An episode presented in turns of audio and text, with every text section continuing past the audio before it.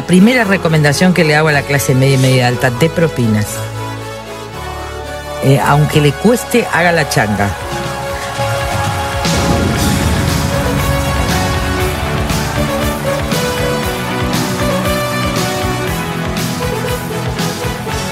Muy buenas noches, bienvenidos a Lo Dijeron en la Tele. Les habla Drinkman y como todos los viernes presentamos nuestra visión de lo sucedido en la semana en materia económica, política y judicial, como así también su tratamiento en los medios de comunicación.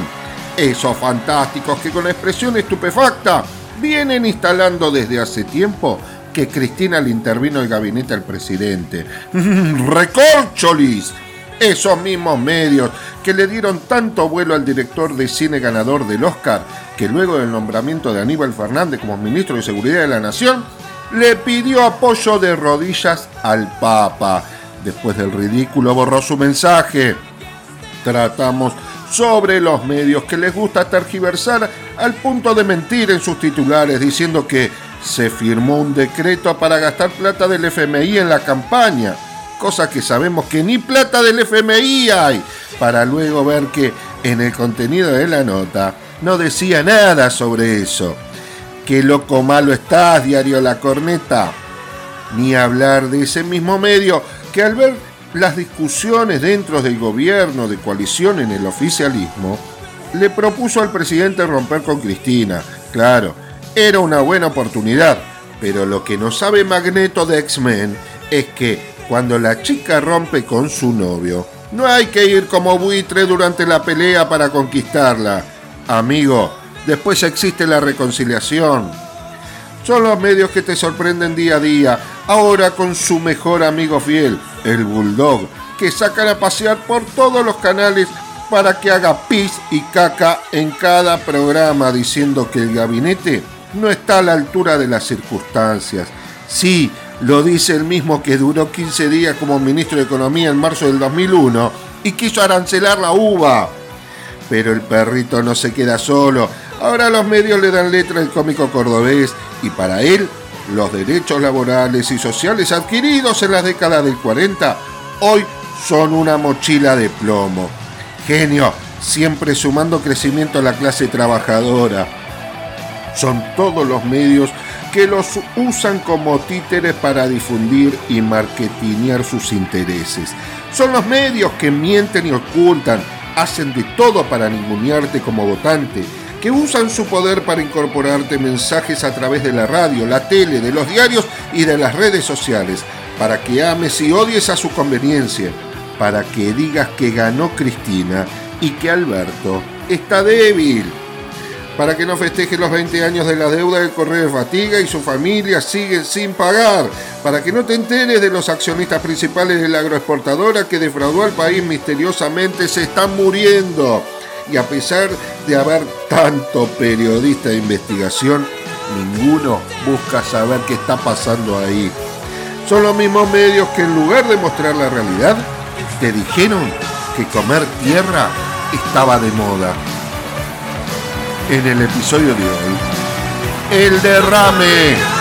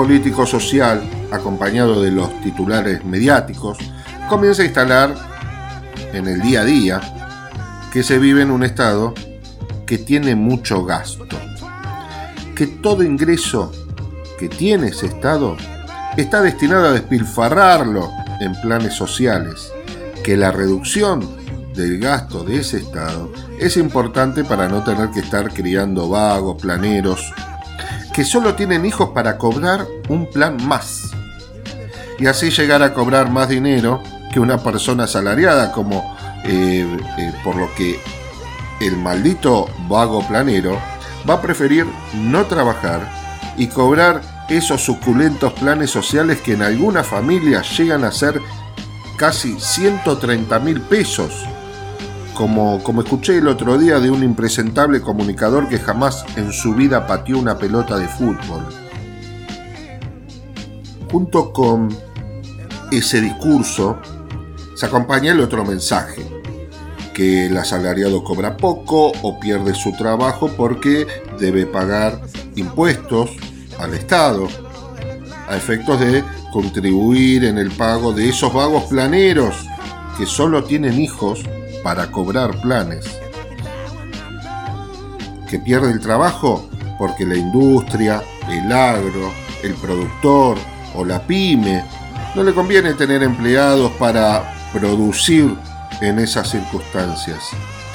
Estos grupos se ven sofocados por los aportes que deben hacer por cada empleado que tienen. Estos grupos se ven sofocados porque le deben pagar aguinaldo a sus empleados. Estos grupos, según el discurso de este líder político social, se ven sofocados porque deben pagar indemnización a los empleados ante el despido incausado.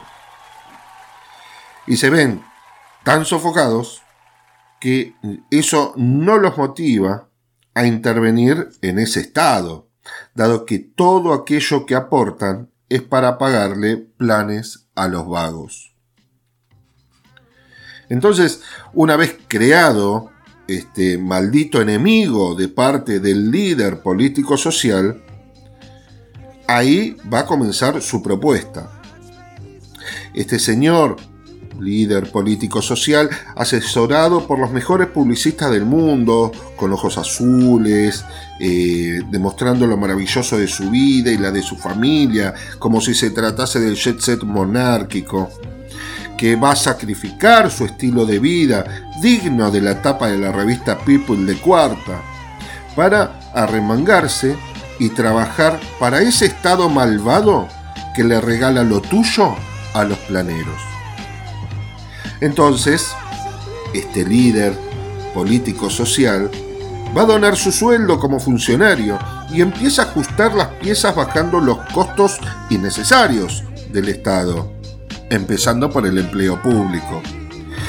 Reduce los impuestos que asfixian a las grandes empresas y eleva el aporte de todos los ciudadanos para hacer del mérito un estilo de vida. Imagínense, con reformas laborales para que el capital que invierte invierta tranquilo y no tenga dolores de cabeza, para que logro no se enoje. Ya no va a haber más planes sociales para el que no tiene, ya no va a haber más salud pública y gratuita, no más educación pública y gratuita. Basta de invertir en ciencia y tecnología. La obra pública en favor de los grandes capitales, sin renovar inversión y hasta que se agote. Esas van a ser las políticas. Van a ser esas políticas junto con la, electricidad solo para el que la pueda pagar el gas solo para el que lo pueda solventar, el agua solo para los que tienen un vaso donde tomarla. No importa si se trata de una planta industrial, de una chacra en Lobos o de una roticería y lavadero de auto. No importa si es una casa en la Horqueta o el departamento de Lugano 1 y 2. Menos va a importar si se trata de, del Club Boca Juniors o de un club social de barrio. acá, para ese líder político social, a la hora de pagar impuestos o servicios, somos todos iguales. Incluso elevar la edad jubilatoria para pagar menos jubilaciones, más muertes y menos pensiones, todo lo que reduce en participación del Estado para los que apoyan esta teoría. Todo eso es una reducción de costos. Recordemos a Pato en el 2001. El gobierno no darle trabajo a la gente, al bajarle el sueldo a los jubilados. Estamos poniendo esta regla tan firme, durísima, pero creemos que, que lo tenemos que hacer.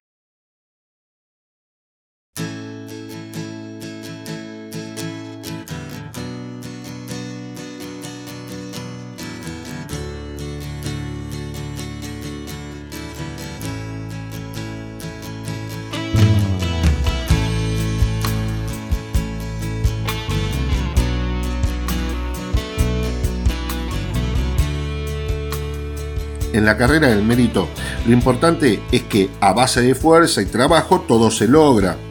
Mejor aún, es propio, nadie te lo regaló. No importa si la línea de largada no es la misma que otros, ¿eh? Para este discurso, la igualdad en las condiciones de accesos no necesariamente debieran ser las mismas. Tenés la libertad de llegar como todos, pero en tu caso será partiendo de allá abajo y como puedas, con los beneficios que te lleguen. Total, al trabajar de manera excelente y bien lubricada la máquina que ponen en marcha con esta idea del Estado que no regala nada, te vas a superar y vas a ser mejor. Como el náufrago que de la adversidad logró prender el fuego, pescar, cazar y armarse una choza. Esto que vengo eh, comentando es lo que se denomina efecto derrame, teoría del goteo, la cual propone reducir el ahogo de las empresas en materia impositiva a las clases muy altas que viven en una sociedad determinada con el único objetivo de estimular la inversión y desde ahí nacería el crecimiento para todos. Por supuesto, este gran beneficio solo para un sector de la sociedad tiene frutos en el corto plazo. En cambio, para el sector que pierde el acceso a la salud, a la educación, a los beneficios previsionales, a los subsidios, a, los frutos, lo que sea, ellos ya van a poder gozar de la buena situación en breve. El mensaje les va a decir, tranquilos, ya va a llegar. Van a ver los frutos en el, en el largo plazo. Aguantá, falta poco. Estamos a la mitad del río, les van a decir. Por supuesto que jamás se ha podido demostrar empíricamente en el mundo y en su historia que esta teoría del derrame, que esta teoría de que a los que más tienen y más se benefician con la tierra y el producto, se les reduce los impuestos y cargas y eso después atraiga más inversión, mayor desarrollo de un Estado y resulte en más empleo. En realidad es todo lo contrario. Jamás lograron alcanzar los objetivos que se postulan con ese discurso. Incluso trajo mayor distanciamiento entre clases, creando grieta, creando mayor pobreza, mayor desempleo, mayor perjuicio para el trabajador en sus condiciones laborales. Por supuesto, esclavitud y servidumbres encubiertas de manera total. Más indigencia, más mortandad infantil y, por supuesto, crecimiento exponencial del analfabetismo. Si no, fíjate cómo escribe este noviembre con B. Este es el cuento del enemigo malvado planero por culpa del Estado benefactor. Este, este cuento viene con final incluido y ya sabemos lo que va a suceder.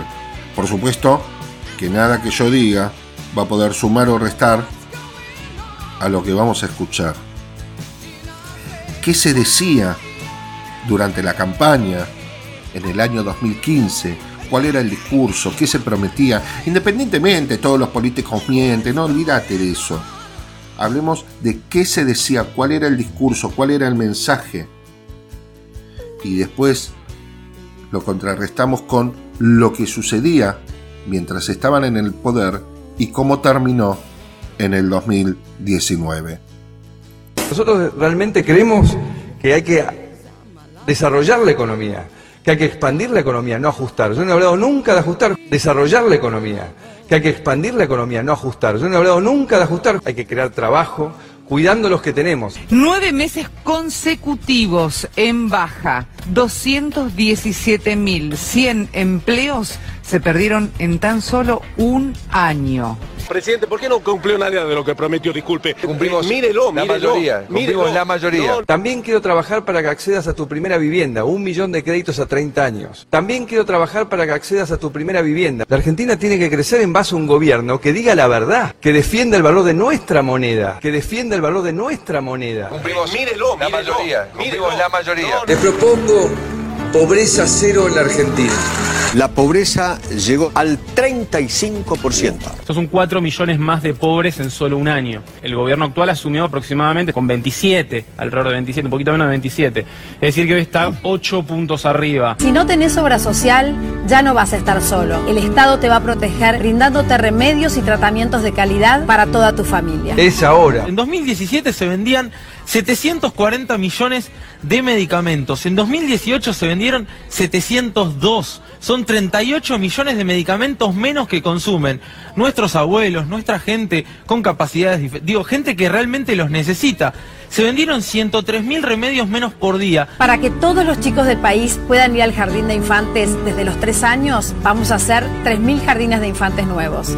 Es ahora. Datos oficiales del Ministerio de Educación. Jardines construidos al 2018, 109. En mi gobierno, los trabajadores no van a pagar impuesto a las ganancias. Ese es mi compromiso. Cada vez más pagan ganancias. 1.189.000 trabajadores pagaban el impuesto en 2015 cuando asumió Mauricio Macri, que nos prometió eliminarlo. Bueno, 2 millones van a terminar pagando, 66,4% de aumento en la cantidad de trabajadores asalariados que pagan ganancias. Ningún trabajador, dijo en el debate presidencial, ningún trabajador va a pagar ganancias. eso, eso no se podía hacer. No estuvo en un- ningún programa económico que yo sepa eliminar el impuesto a las ganancias para los trabajadores. Los demás pueden pensar que es verdad.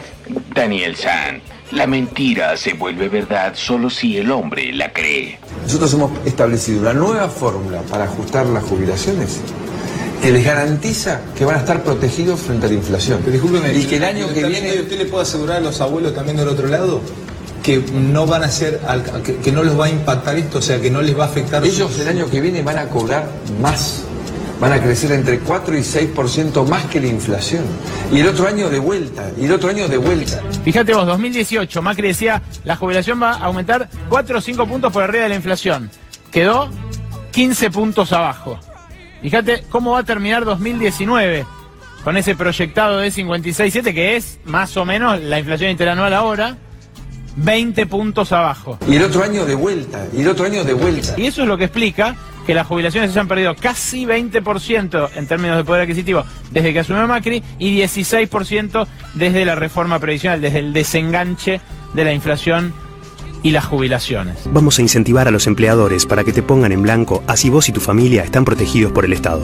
Esto se puede hacer. 49,3% de los trabajadores tiene empleo informal. La mayoría, casi el 82%, tiene un empleo de baja calidad. En vez de frenarte, el Estado te va a impulsar. Vas a poder iniciar tu emprendimiento o abrir tu negocio en un solo día. Ese es mi compromiso. Comercios con las persianas cerradas porque están a la venta o en alquiler y muchos de ellos tienen, por ejemplo, este cartel que dice cerrado por Macri. Vamos a terminar con la cultura de la violencia para vivir en una sociedad en paz. Vamos a implementar un plan nacional de desarme. El que quiere estar armado, que anda armado. El que no quiere estar armado, que no anda armado. Yo he escuchado a la gobernadora María Eugenia Vidal, la escuché decir en campaña, por ejemplo, que tenían que cobrar 40 mil pesos y le escuché darle este un 14% menos de, de salario el año pasado. ¿Cuánto debería ganar un docente, María Eugenia? Yo creo que un docente no debería ganar menos, no sé, mínimo 40 mil pesos. Quiero recordar cómo quedó la propuesta de ayer, ¿no? Porque a lo mejor no todo el mundo la sabe. en base a la propuesta que hicimos ayer, el salario básico del que hablan siempre los dirigentes gremiales, que es de 9.800 pesos, pasa a 12.000. Mínimo 40.000 pesos. Políticas concretas, no es araza, como dice Mauricio. No voy a parar con las obras hasta que la red de cloaca llegue a tu casa.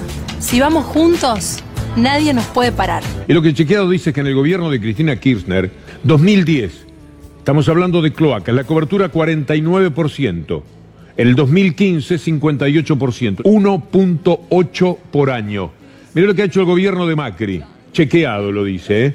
58% en el 2015, la cifra que dejó Cristina Fernández, 62,5% en el 2018, 1.5 por año. Y eso no es araza, son hechos concretos. Siempre me calentó la mentira.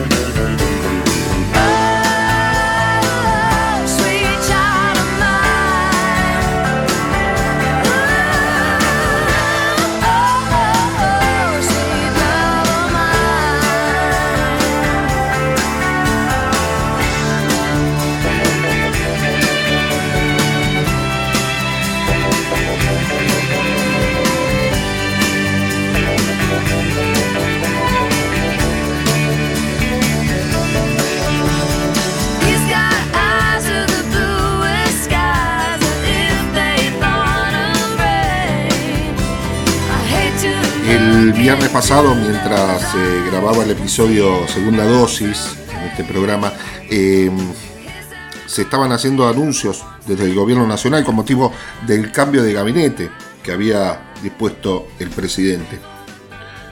Recordemos que todo venía de la novela que inició el domingo de elecciones por la derrota del Frente de Todos. Esa misma noche, el domingo, el presidente dijo que estaba atento al mensaje que le daban los votantes y que, conforme a ellos, reencauzaría el rumbo del gobierno atendiendo las demandas sociales. Bueno, hasta ahí todo bien, incluso algunos ministros de, de gabinete en forma verbal en ese momento le habían puesto su renuncia a disposición. A su vez, la vicepresidenta le había hecho saber que quería una reunión en razón del resultado de las elecciones y eh, las políticas faltas de sensibilidad social que se estaban tomando, ¿no? Ahora, eh, paréntesis, me imagino en este caso que por la cabeza del presidente comenzó la preocupación de cuando viene tu señora, tu novia y te dice, tenemos que hablar. Ahí sabes que se acabó el mundo, ahí te diste cuenta que tenés que negar todo hasta la muerte, que tenés que evitarla de cualquier manera posible, porque cuando te dicen tenemos que hablar o se viene la pregunta que cuando te, te dice, te preguntan, ¿esto es verdad? Ahí agarrate, Catalina. Porque primero, el hablar significa que va a ser un monólogo de ella diciéndote el rumbo de la pareja a partir de ahí, si no es que te mete una patada en el traste. Y segundo, la pregunta de si es verdad tal o cual cosa, bueno, ya tiene respuesta, amigo. Ya está confirmada y ella tiene todas las pruebas del mundo. Ahora, volviendo al tenemos que hablar de la vicepresidenta. Cuando el presidente recibió el llamado, se hizo bien el CEOTA y no la llamó. Dejó pasar un par de días.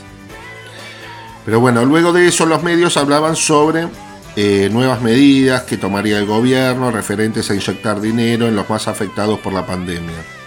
Pero el silencio sobre las medidas y más aún en algún cambio en el gabinete hacía suponer que todo iba a quedar igual y la verdad que no era la idea de una parte de la coalición, en este caso del cristianismo, ni de los votantes que no votaron en, la, eh, en el acto electoral del, del domingo pasado.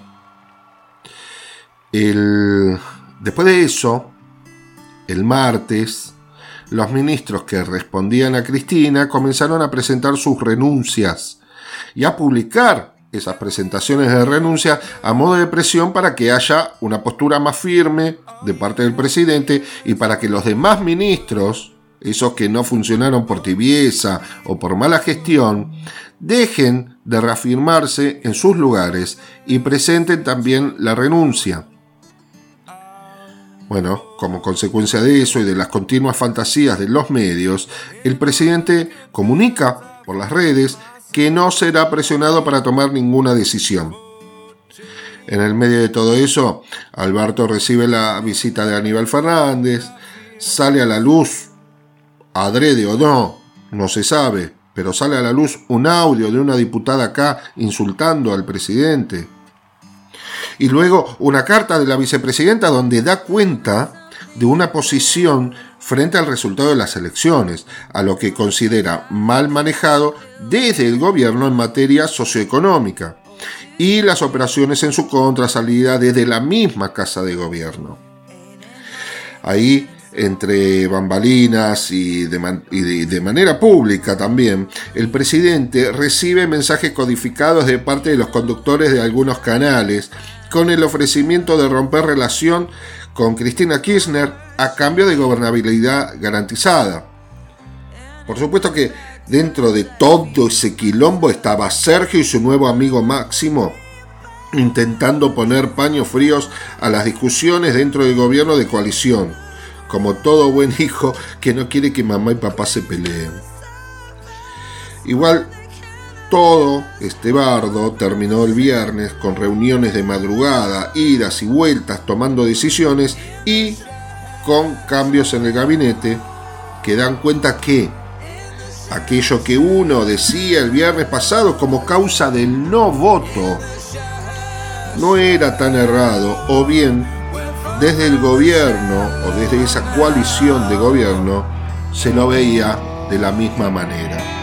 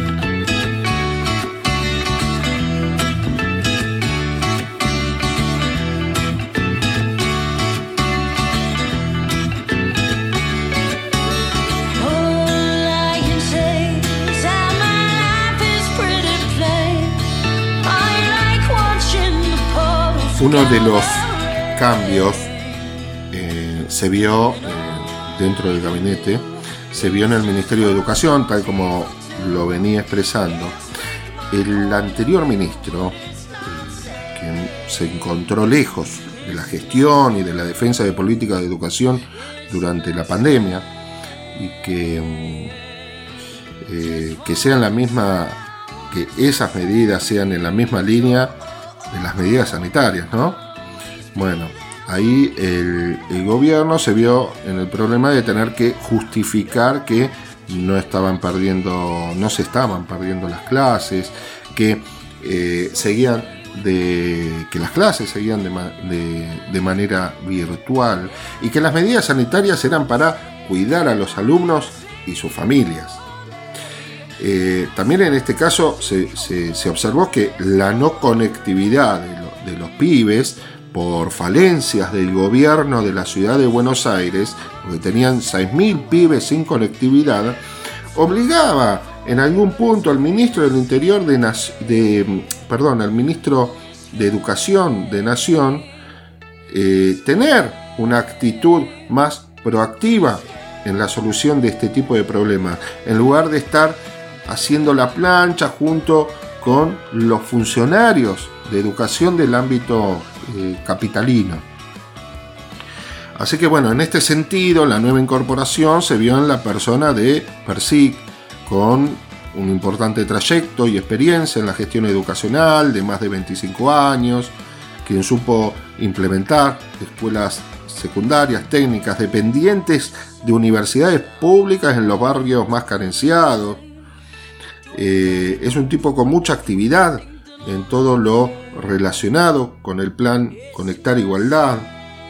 Eh, sus antecedentes fue rector de la Universidad de Hurlingham, eh, ahora estaba como eh, secretario de Políticas Universitarias desde el 2019 eh, y trabajó mucho en la vinculación de universitarios de bajos recursos sin conectividad.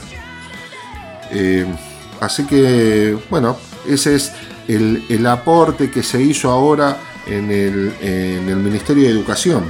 Pero bueno, por supuesto, en la jura de este ministro, la pavada, ¿no? De si corrió o no corrió eh, de la mesa y de qué manera la Biblia a la hora de jugar al momento de su jura, como, como si fuese a dar un mensaje de la separación de la iglesia y del Estado. Eh, todo eso como si se tratara de algo importante. Pero bueno, eh, yo propongo tener un par de cosas a tener en cuenta sobre estas, sobre estas cuestiones, ¿no? Que primero tenemos que tener en cuenta que estamos hablando de una norma pretoriana de la Constitución Nacional, en su artículo 2, eh, donde se establece que el gobierno federal sostiene el culto, el culto católico, apostólico y romano. Así que cualquier cosa va a tener que implicar una reforma constitucional. Imagínense que solamente por esto no se va a reformar la constitución, pero cualquier planteo debe ir por ese lado. Pero más allá de la cuestión del culto que sostiene el gobierno federal, eh, eh, hablamos de la libertad de religión y de culto como una garantía constitucional, no solo del catolicismo, sino cualquier otra religión. Así que eh, en el acto de jura, para tener en cuenta, sea que se jure sobre la Biblia o no, en Argentina se va a ser por la norma superior que regula la actividad, profesión o función por la cual se está eh, jurando. Y luego, conforme las creencias religiosas y de manera opcional, la jura continuará por Dios y o los santos evangelios y o por quien se le cante.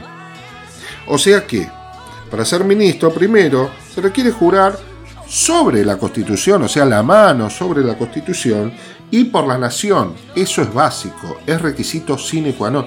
Ahora, todo lo demás es un condimento posterior, opcional y por convicción personal de la persona que jura. Que si se quiere cambiar esa garantía, como les vengo diciendo, va a requerir de una reforma constitucional. Así que para ir cerrando esto, el flamante ministro corre la Biblia porque el Señor es judío y si no fuese practicante, será ateo. Y la correrá también. El acto de correr el Evangelio en ese caso fue porque antes de su jura, otro había jurado sobre la Constitución y los santos Evangelios. Y estaban los dos pegaditos. Entonces, al quedar ambos libros juntos, y para apoyar la mano sobre la Constitución nada más, los corrió como cualquier persona correría una cosa. Así que acá me parece que lo importante, más allá de las creencias y deseos de algunos, lo importante estará en saber qué políticas va a adoptar el ministro como ministro de Educación referidas a las- al acceso a la educación. Pero bueno, dando vuelta a la página. Por otro lado, se cambió al jefe de gabinete, en este caso eh, a Santiago Cafiero, junto con su vicejefa. Fueron puestos al frente del Ministerio de Relaciones Exteriores, en lugar de Felipe Solá. En este caso ignoro si hubo razones concretas en cuanto a la baja de Felipe Solá, pero claro estaba que el ex jefe de gabinete, si bien tenía la voluntad, carecía de cintura para ejercer el cargo como jefe de gabinete. Incluso se cuestionaba el, el exceso de participación del presidente en cuestiones que podían ser tratadas por el mismo jefe de gabinete cuya figura debería preservar al mismo jefe de Estado. Entonces tiene que actuar como un verdadero fusible ante situaciones como las que se vienen dando. Este, con respecto a este punto también la corrida del lugar de su lugar de Santiago Cafiero dio momento al nombramiento del gobernador de la provincia de Tucumán como jefe de gabinete.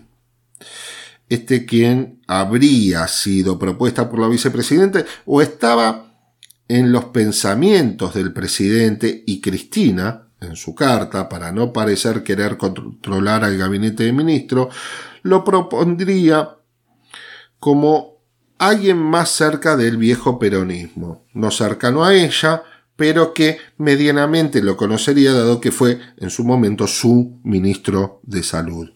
Pero bueno, en este caso no se tardó nada en recibir las críticas de parte de algunos grupos por sus ideas en contra del aborto y por tanto, bueno, fue repudiado por el colectivo de actrices, de actrices.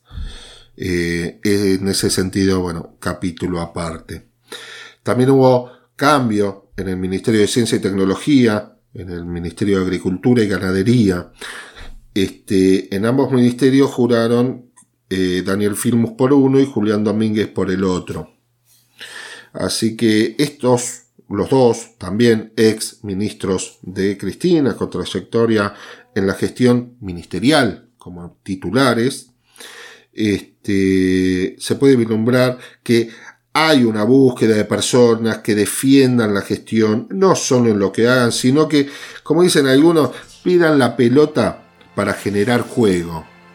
Como, un, como este, comenté en el capítulo pasado, en el caso de lo que es el campo, lo que pasó con Vicentín, las retenciones al campo, la cuestión de hidrovías por el contrabando de granos, el problema de la carne, la exportación, todo eso necesitaba no solo un conocimiento del área para implementar políticas firmes, sino también menos tibieza y más defensa.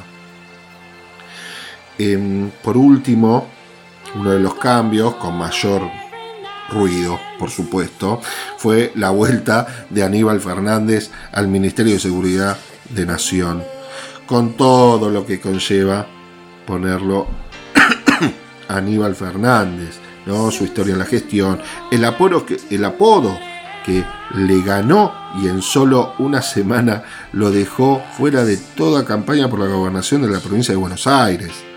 Sus peleas con la echada por don Raúl del radicalismo. Todo, todo esto ahora va a traer un poco de espectáculo a la gestión del Ministerio de Seguridad y lo cierto es que va a permitir traer aire fresco a los pequeños papelones que hacía la ex ministra de Seguridad de Nación.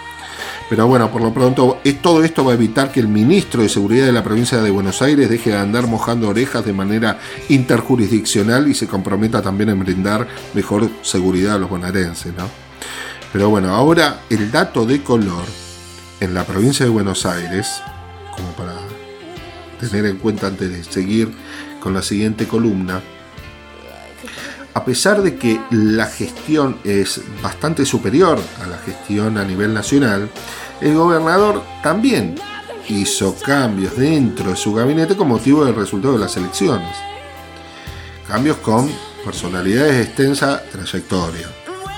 Se nombró a Martín Insaurralde y a Carlos Bianco como jefe de gabinete y el otro jefe de asesores. Nardini pasó a infraestructura y Simone a vivienda. O sea que si seguimos el discurso de los medios, viendo los cambios que hubo en provincia, también habría un golpe de Estado provincial por parte de Cristina Fernández, pero se ve que acá no les interesa mucho esa teoría falaz.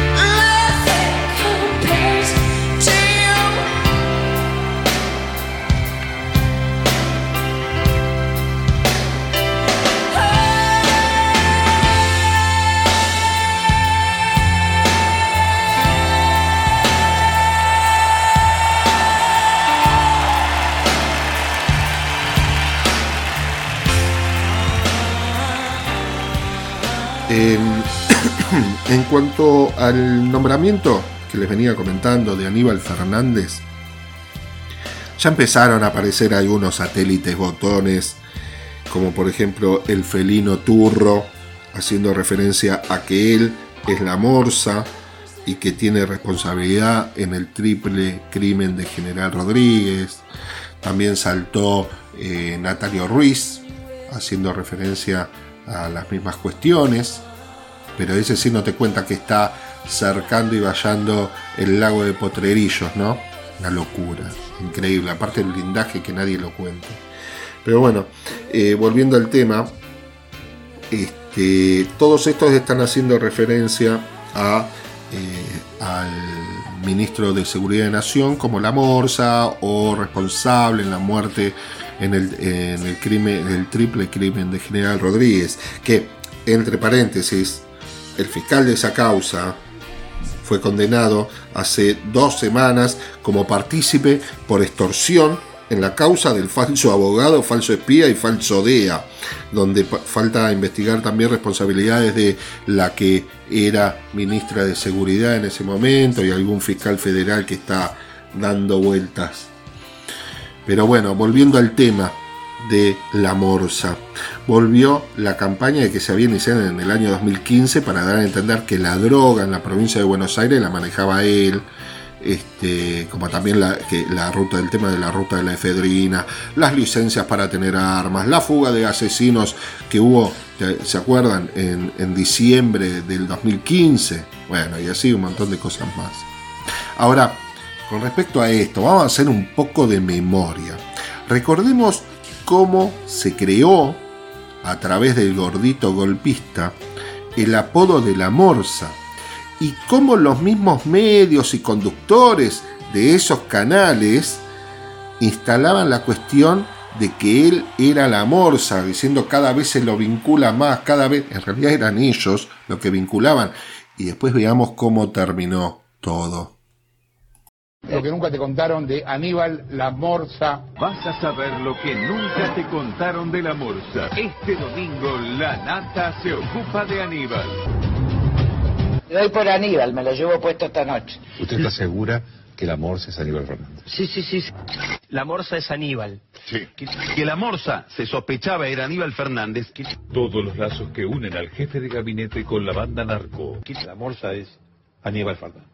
¿La Morsa era Fernández? Él dijo que la morsa era Fernández. La opinión pública ha recibido esto como una verdad que no necesita certificarse. Una verdad que no necesita cuatro personas hayan dicho la morsa o hayan dado a entender quién No. era, tiene mucho valor.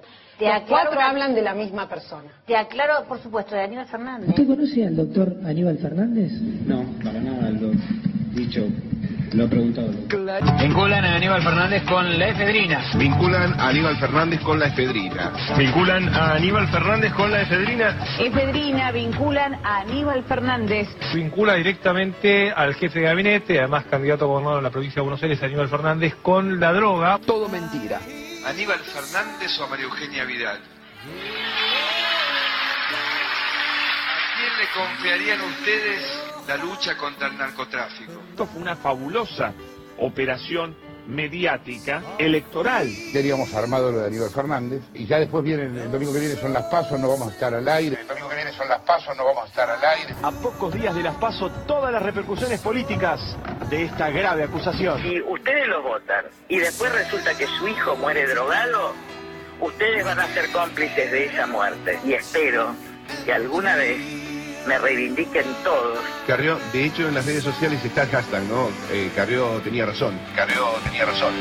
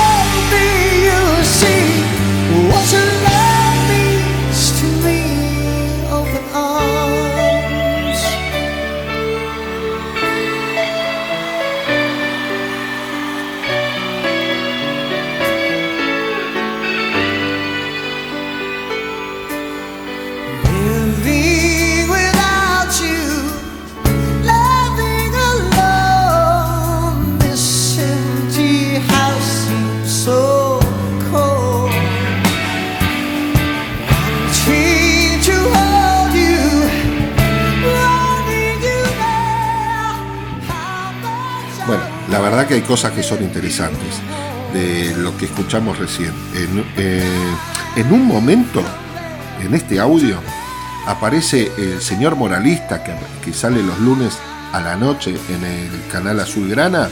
En un momento este tipo, en este audio que escuchamos, dice, es una verdad que no, se, no necesita certificarse.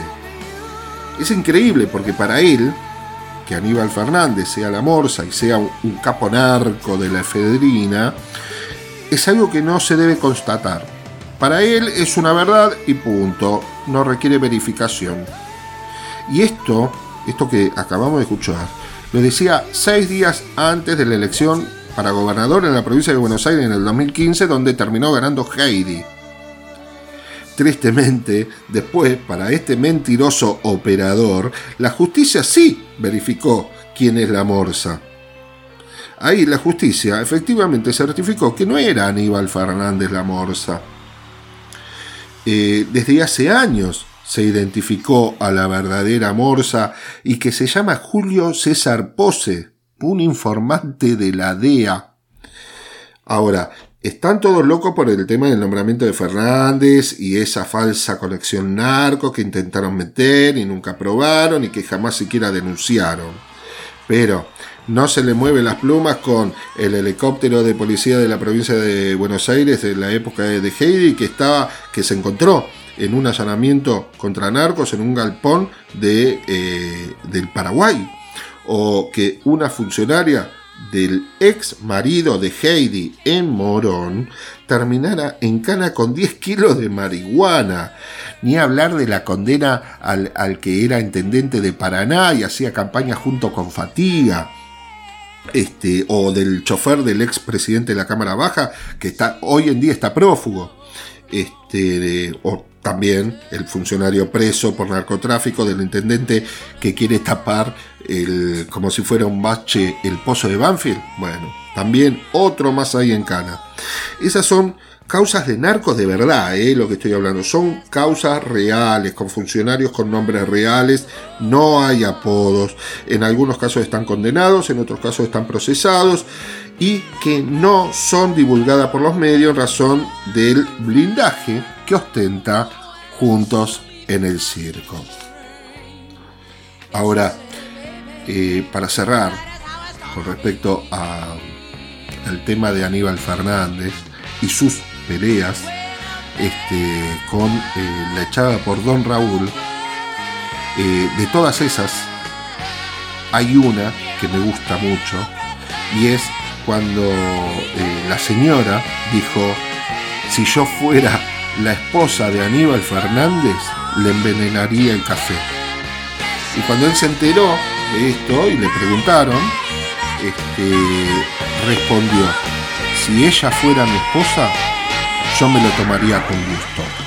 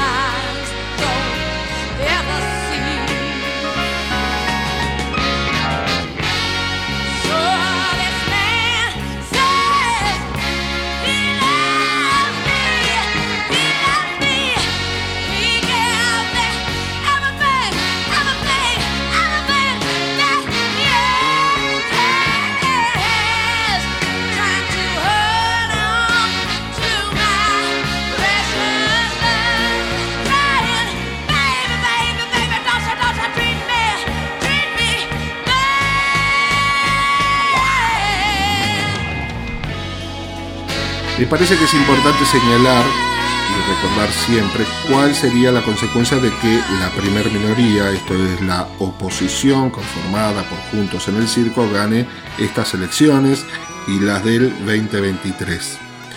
Porque a medida que pasa el tiempo y la infodemia se adueña del espacio de nuestra memoria y atención, hace que por un lado no recuerdes que desayunaste hoy y por el otro te olvides de las advertencias que se hacían en el año 2015 si ganaba fatiga y la mayoría de los votantes no lo creyeron así en su momento. Yo digo esto porque ya está Fatiga lanzado para el 2023, o por lo menos lo hizo saber con algunos afiches en la provincia de Buenos Aires.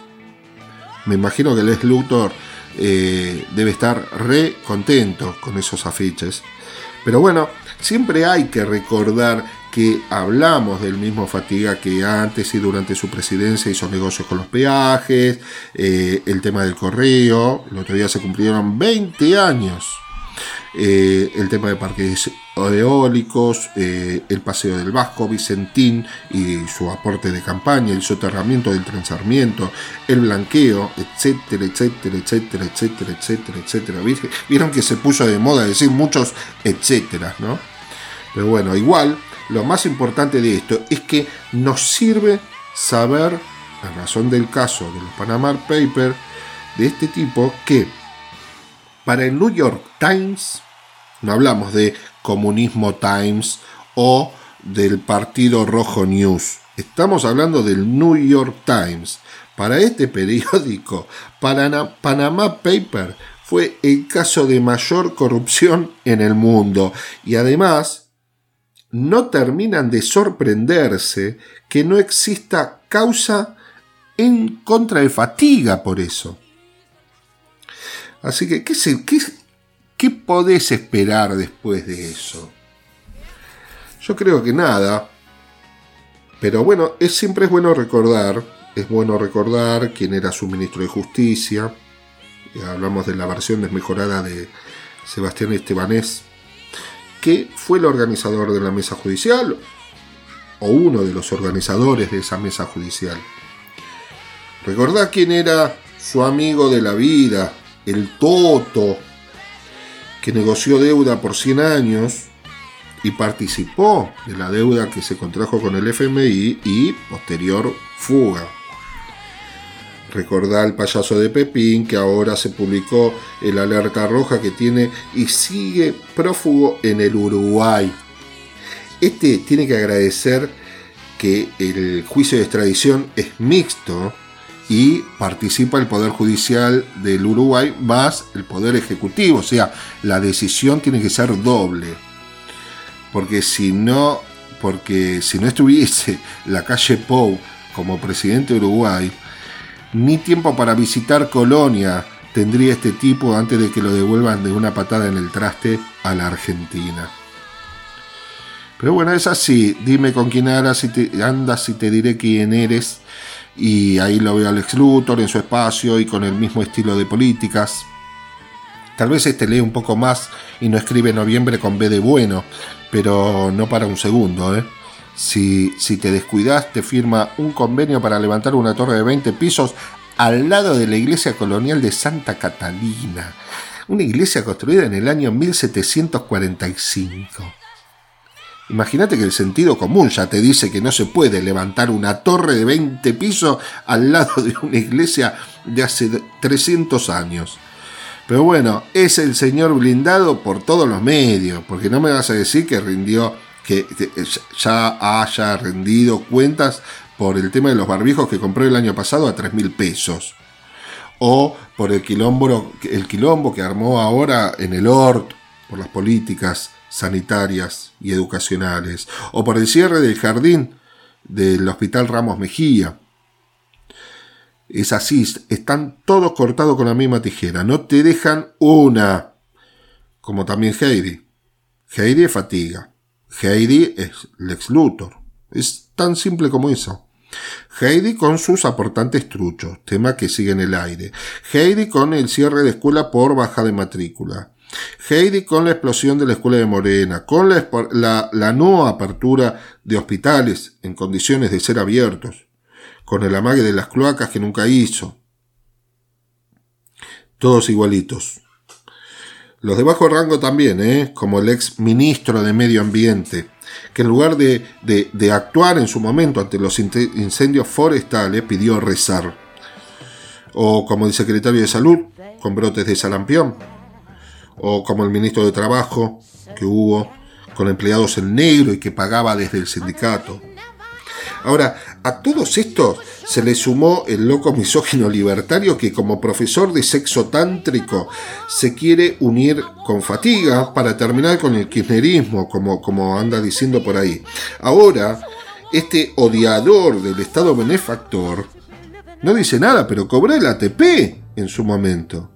Este odiador de Keynes, de Lord Keynes, cobró subsidios en las siete líneas de colectivos que regentea.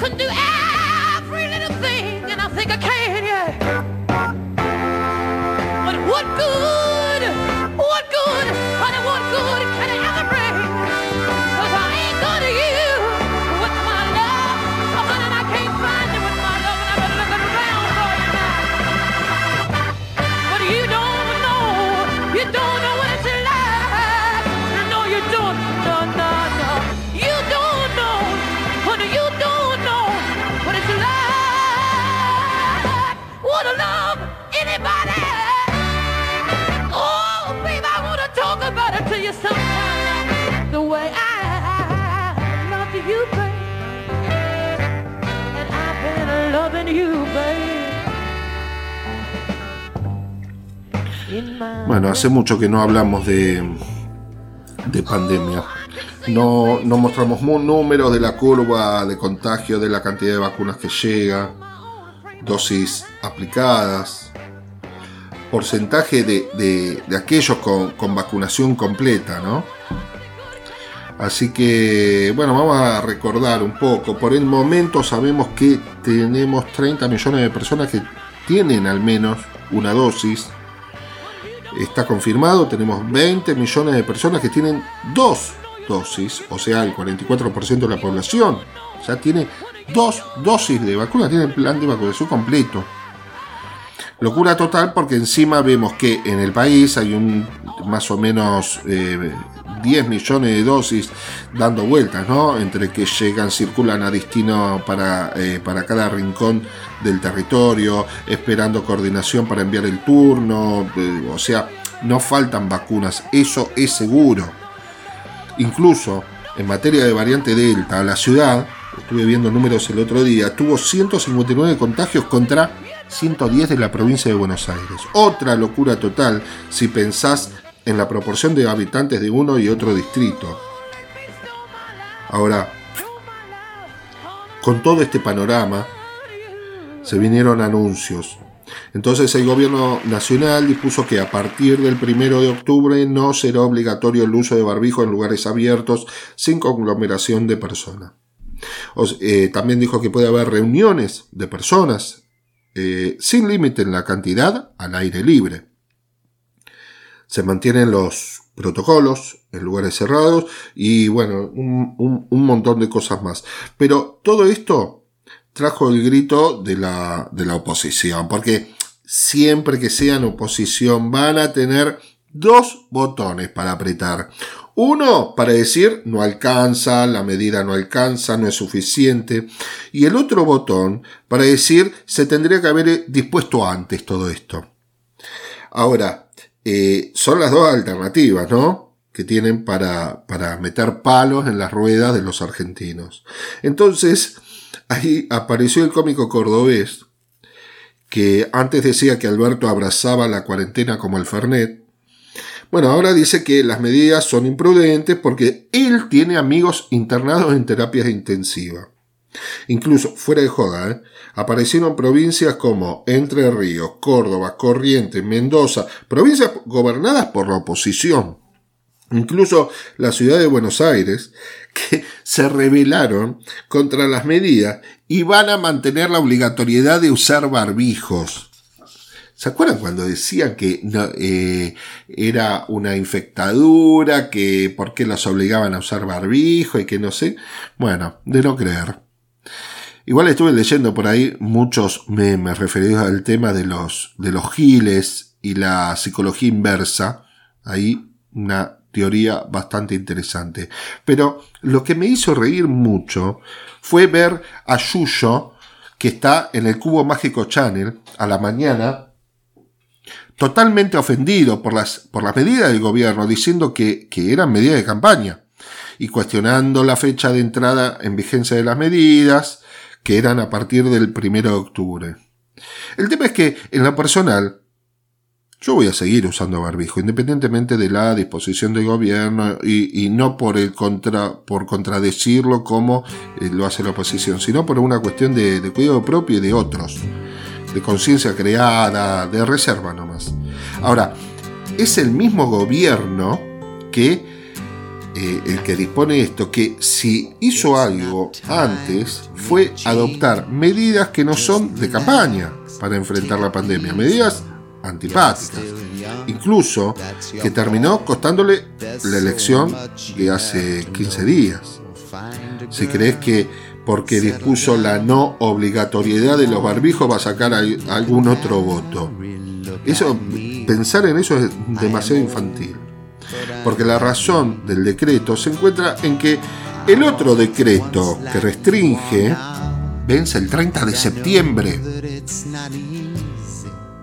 También hay razón en la medida, porque hubo 17 semanas consecutivas de caída de casos, porque tenés casi el 50% de la población vacunada con dos dosis. Porque hoy el panorama es distinto. Igual, para mí, mi consejo es seguir usando barbijo. How can I try to explain? When I do, he turns away again. It's always been the same, same old story. From the moment I could talk, I was ordered to listen. Now there's a way, and I know that I have to go away. I know. Hoy se lo ve muy bien parado. Acaba de entregar a su mano derecha. Es tremendo. No, no, no, es tremendo. tremendo. Porque Juan Pablo Biondi, vos lo sabés mejor que yo. Juan Pablo Biondi no es el vocero. Nunca fue el vocero. El vocero es el que tiene la voz. Juan nunca fue vocero. Nada. Eh, Juan Biondi es el secretario de Alberto. Es mucho más que el Sí, vocero. que viene Él- trabajando es la persona juntos. que está todo el tiempo al lado. Vienen trabajando juntos desde el llano, llano, llano hace muchísimo tiempo. Muchísimo tiempo. Biondi es. Biondi conoce todos los secretos de Alberto. Todo. Todos los secretos de Alberto. Todo, todo. como que te provocan. O viven, o son una secta que viven en un tupper y creen que lo que ellos dicen es verdad, que eso es otra posibilidad también, ¿eh? se dan manija entre ellos y, y son los dueños de la verdad. Y es una secta, ¿eh? Es una secta. Es, ¿Da para la definición de secta? Absolutamente. ¿Por qué? A ver. Absolutamente. Mira, el fenómeno de secta es un grupo de gente que, digamos, influidos por alguien eh, que está manejando esa- es- esas cabezas, piensan de la misma forma, dicen las mismas cosas y se convencen de que viven en un mundo que no es el real. Cristina tiene una personalidad absolutamente avasalladora, narcisista, obsesiva y ubrística.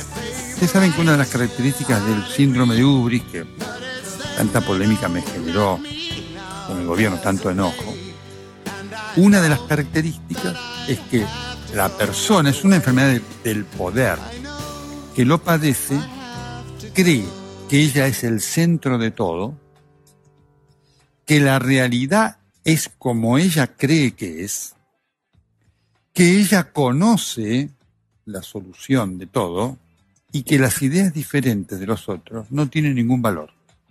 Cristina. No, Cristina que además es una mujer no solamente patológica en su personalidad, sino ordinaria en su trato.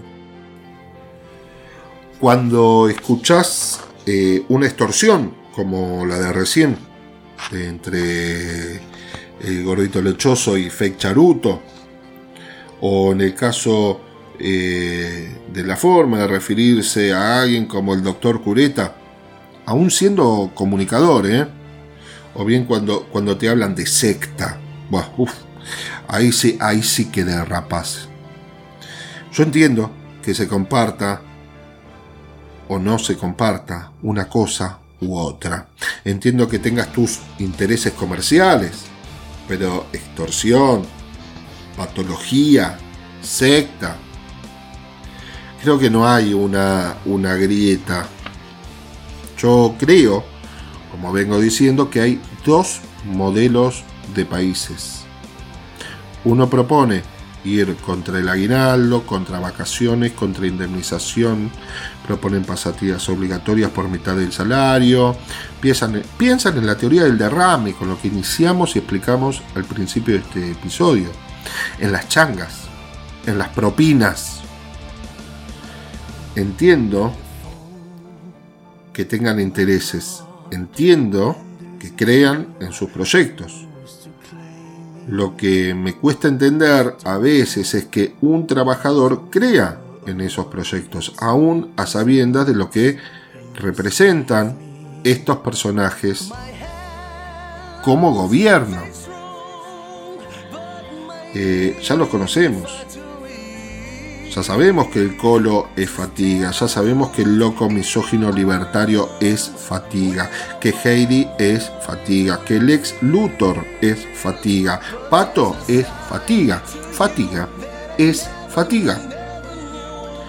Y no todo lo que brilla es oro, porque la mayoría de las veces es marketing.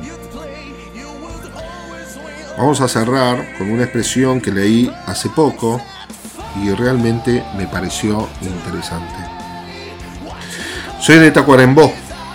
La fiesta de la patria gaucha no es tal, nunca lo fue. El gaucho es una creación imaginaria que en su, en su realidad, su tiempo, fue perseguido y exterminado justamente por quienes realizan y se autofestejan en esa actividad. Los latifundistas, los terratenientes que ahora tienen un gobierno afín, el herrerismo más rancio, la derecha y antipopular. El edificio que existía junto a la laguna de las lavanderas. Mujeres pobres, muchas negras que se ganaban la vida, la vida lavando ropa de los ciudadanos del bien. Fue sede de la TFP, Tradición Familia Propiedad.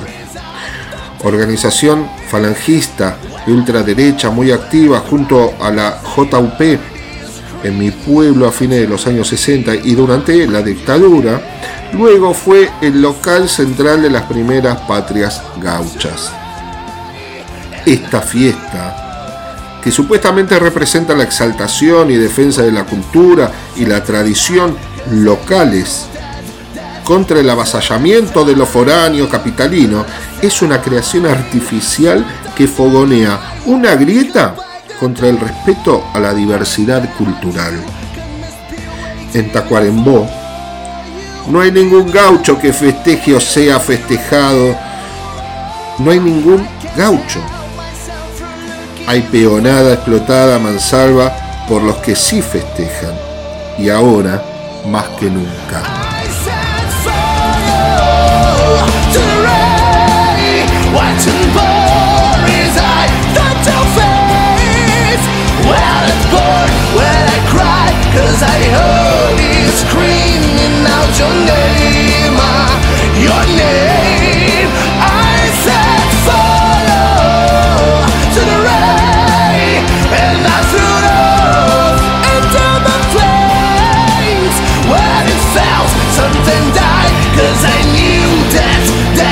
until it's time. The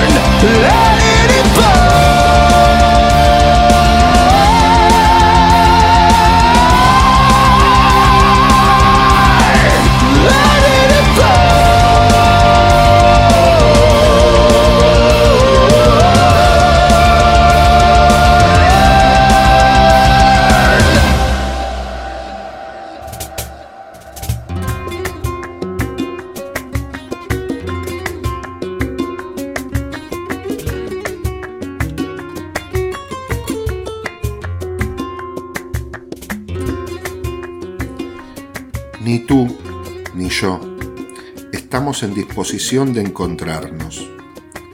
Tú, por lo que ya sabes. Yo la he querido tanto. Sigue esa veredita. En las manos tengo los agujeros de los clavos. ¿No ves cómo me estoy desangrando? No mires nunca atrás. Vete despacio. Y reza como yo a San Cayetano, que ni tú ni yo estamos en disposición de encontrarnos. Soñé lo que el futuro me deparaba. Había un patio andaluz, mi niño toca la guitarra, el otro se echaba un cante, mi mujer y mi niña bailaban al compás de bulería mientras les tocó la palma. Los sueños, sueños son y el destino decidirá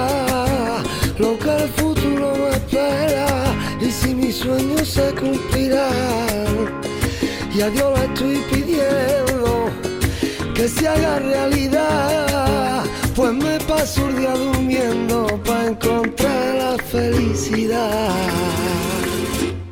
Poder besarla cada mañana, mirar para el lado y verla tumbada en mi cama. Será mi noche, será mi día, mi estrella blanca. Y una casita en el barrio de Santa Cruz, un ventanal y un pequeño patio andaluz. Enredaderas que suben por la escalera, por una reja se ve soy entra. Y cuando llega la noche a mi ventana,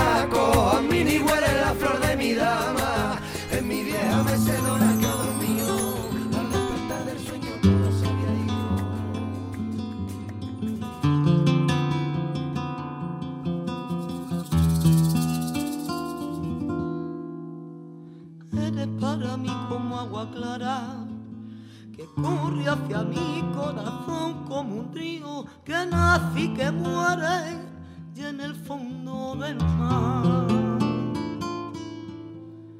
Eres para mí como la luna desnuda ante la noche, guiando mi paso y hasta el amanecer.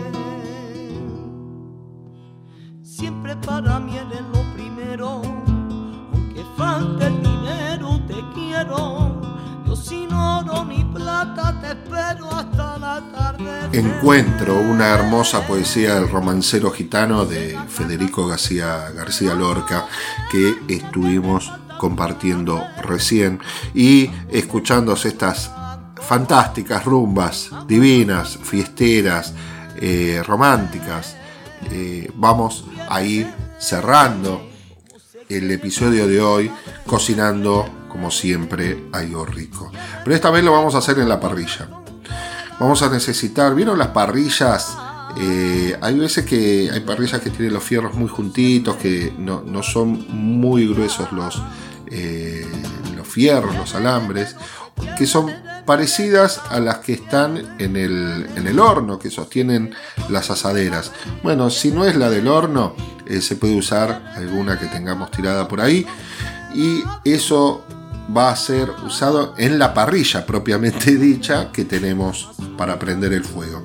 Entonces ahí eh, lo que vamos a hacer es eh, colgar unas patas de pollo. Pero antes de colgar esas patas de pollo, desde, desde la, eh, la pata misma de- del pollo, donde va a salir el pie, las colgamos hacia abajo.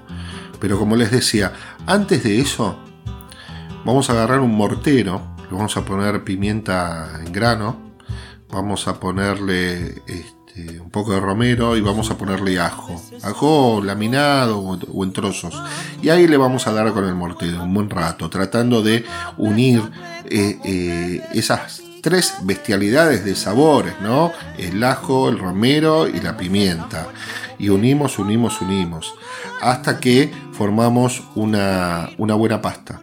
Y esa buena pues- pasta la vamos a meter en un recipiente con eh, aceite de oliva, bastante cantidad, eh, eh, pimentón, pimentón del dulce y del picante, eh, un poquito de barbacoa si le quieren agregar. Por ahí es interesante meterle eh, tomates confitados y hacer todo, de todo eso una, una buena pasta bastante líquida.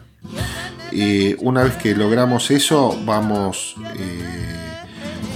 poniéndole las patas para, para untarlas con, con ese, con esa pasta que hicimos, pero previamente las pastas las vamos a envolver con eh, fetas de panceta. La envolvemos con esas fetas y ahí sí eh, las, eh, las pasamos por la pasta líquida que acabamos de hacer. Una vez hecho eso, la colgamos hacia abajo, como les dije, desde, desde, el- desde donde nacería el pie de la pata. Y eh, prendemos las parrillas y colgamos esa parrilla con las patas hacia abajo, como les dije, eh, más o menos a una altura de 30 centímetros, 40 centímetros, porque la idea es poner fuego fuerte, que no lo queme y que esté a una distancia considerable dentro, eh, dentro de la parrilla.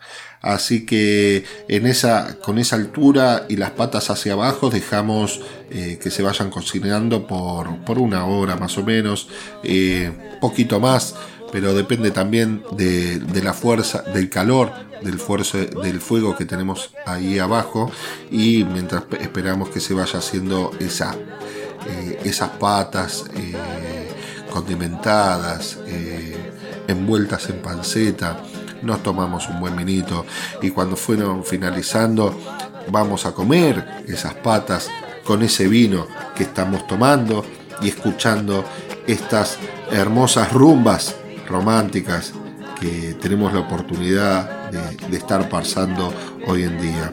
Y que nos dicen, me gusta saborear la vida, me gustan las cosas más pequeñas, las cosas más chiquitas. Así que con esta alegría y esta linda música, esta linda comida y este rico vino, me despido diciéndoles, amigos, amigas, muy buenas noches. Hasta la próxima.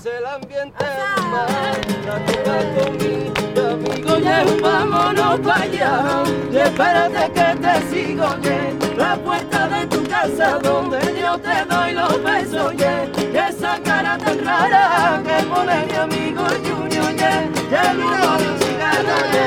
Y el de un pitillo, y lo cuando me encuentro contigo y el aire que respiro, los paisajes que yo veo son las cositas pequeñas con las que mejor me siento y si yo suelo caminar, sobre brazos en día si me gusta disfrutar, por la noche y por el día no es que sea Superman, es que me gusta la vida y me gusta saborear. La cosa más pequeñita, la cosa más chica.